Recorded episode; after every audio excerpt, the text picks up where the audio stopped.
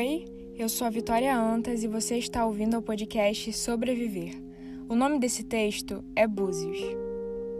Era abril.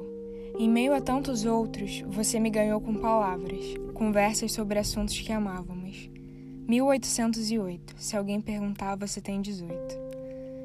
Misterioso, fascinante, profundo e intenso. Eu pude ver pelo castanho dos seus olhos.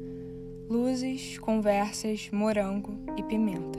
Suas mãos me envolveram como obra do divino, como se fosse destino. Eu juro, foi quase amor.